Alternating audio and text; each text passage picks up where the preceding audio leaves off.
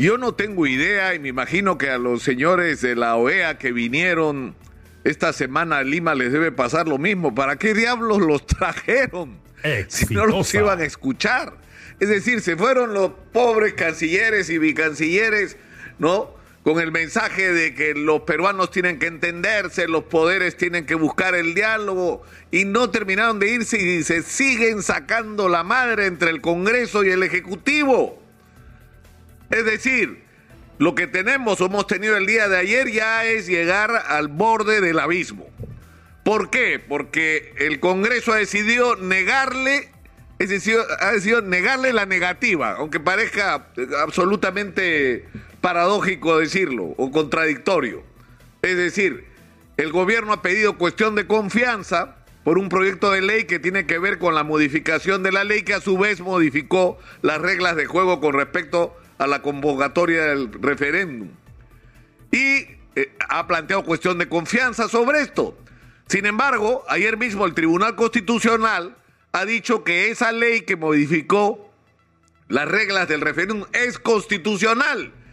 Y por lo tanto, el plantear ahora una cuestión de confianza por parte del gobierno con respecto a esta ley considera una impertinencia porque esto es una atribución supuestamente exclusiva del Congreso. Entonces el Congreso dice, tú me pides cuestión de confianza y yo me niego a negártela. Es decir, te la rechazo, uso cualquier expresión, pero no digo expresamente te niego este proyecto y por lo tanto te estoy negando la confianza. El gobierno no le ha hecho caso al Congreso, ha dicho, ah, me dijiste que no, entonces yo interpreto que me está negando la confianza. Entonces entramos ya en un nivel de entrampamiento donde Aníbal Torres Vázquez ha renunciado ayer con todo su gabinete y en este momento se está procesando el nombramiento de uno nuevo. Y el gobierno está dando por hecho que ya tiene una bala, la bala de plata de la que hablan. Es decir, porque para cerrar el Congreso necesita dos negativas de confianza. Y va a presentar un gabinete que puede ser un gabinete provocador. Yo me pregunto, ¿qué pasa si ponen a Guillermo Bermejo de presidente del, eh, del Consejo de Ministros. ¿Ustedes creen que el Congreso se lo va a aprobar? Entonces ahí Castillo diría, ya, entonces me negaron dos confianzas, entonces lo cierro. Entonces el Congreso diría, no, pero falta la primera que no te vale. Entonces tú estás cerrando el Congreso violando el artículo 117, entonces yo te acuso y te destituyo como presidente. O sea, estamos yendo a una velocidad supersónica, a la confrontación total cuando lo que necesitamos en el país es algo absolutamente distinto. Esta mañana Manuel Rosa llamaba la atención sobre la cantidad impresionante de conflictos y problemas que están saltando por todo el país.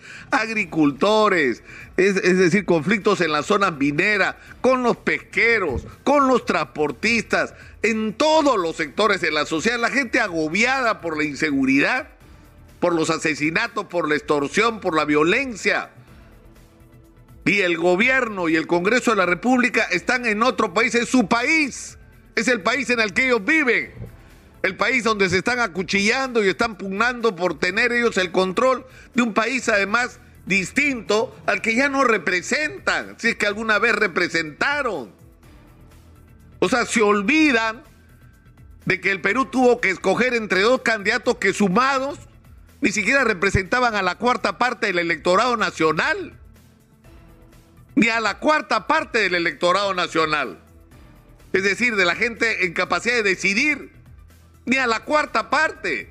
Y cuando Pedro Castillo ganó la elección, la ganó con la justa, es decir, que tenía que enfrentar un país dividido. Y ese mensaje tenían que recibirlo los dos, el presidente del gobierno y el Congreso desde la oposición, de que éramos un país dividido y que tenía que buscar encuentros y lo único que han hecho es confrontar y alejarse aún más de lo que ya estaban, de los problemas y de los temas que le interesan a los ciudadanos.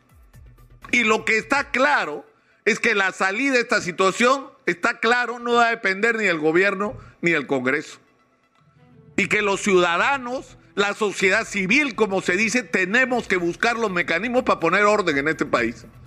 Porque lo que necesitamos en el Perú es que se ponga orden, que se pongan las cosas en su sitio es decir, lo que tendría que ocurrir acá es que se vayan todos. y que tengamos elecciones adelantadas y tengamos los ciudadanos la posibilidad de elegir a quien corresponda más a nuestras necesidades y a nuestros anhelos. Y que además nos dé un mínimo de garantía que no van a meter la uña como se ha acostumbrado a hacer en este país, donde la política ha terminado por convertirse en un negocio sucio, en el camino corto para enriquecerse ilícitamente. ¿Cómo, ¿Cuál es el procedimiento? Yo no lo sé. Yo no sé si convocar al acuerdo nacional sin el Congreso y sin el gobierno. Y convocar a todos aquellos que representen a alguien en este país, realmente.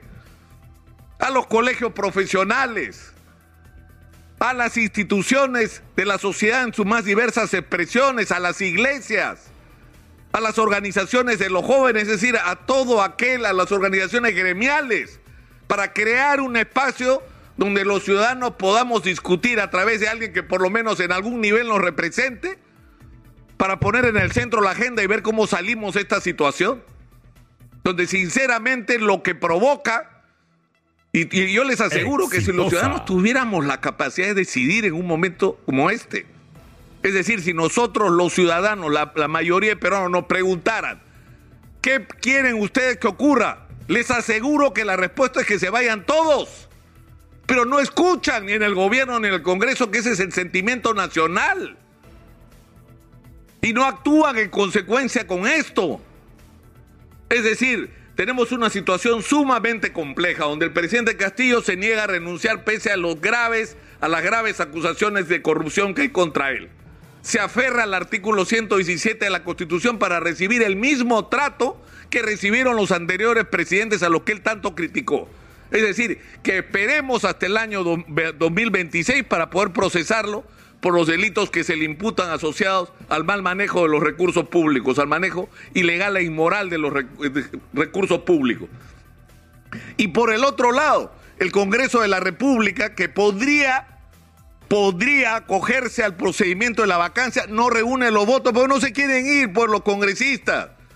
Incluso los más radicales, los más vocingleros, están soñando y haciendo cálculos de cómo podríamos hacer para sacar a Castillo de Dina Boluarte y quedarnos nosotros hasta el 2026. Y no leen las encuestas y no salen a la calle a preguntarles lo que la gente piensa de ellos. Tienen 82, 83% de desaprobación. Nadie los quiere en este país. Nadie los quiere, no representan a la gente. Entonces estamos en una situación insostenible donde los problemas, una vez más, de los ciudadanos no pueden seguir esperando. Entonces yo creo que lo que está empezando a pasar y no lo terminan de percibir es que empiezan protestas por todos lados, por todas partes, de los más diversos sectores, por las más diversas razones, y todas tienen que ver con lo mismo, con que no se están ocupando quienes tienen la decisión de gobernar este país y de legislar en este país, de hacer su trabajo. Y yo creo que la tolerancia ciudadana está llegando al límite. Y no digan después que no se los advertimos y que no se los avisamos, porque esta es una guerra avisada. Soy Nicolás Lucar. Estamos en Exitosa Perú.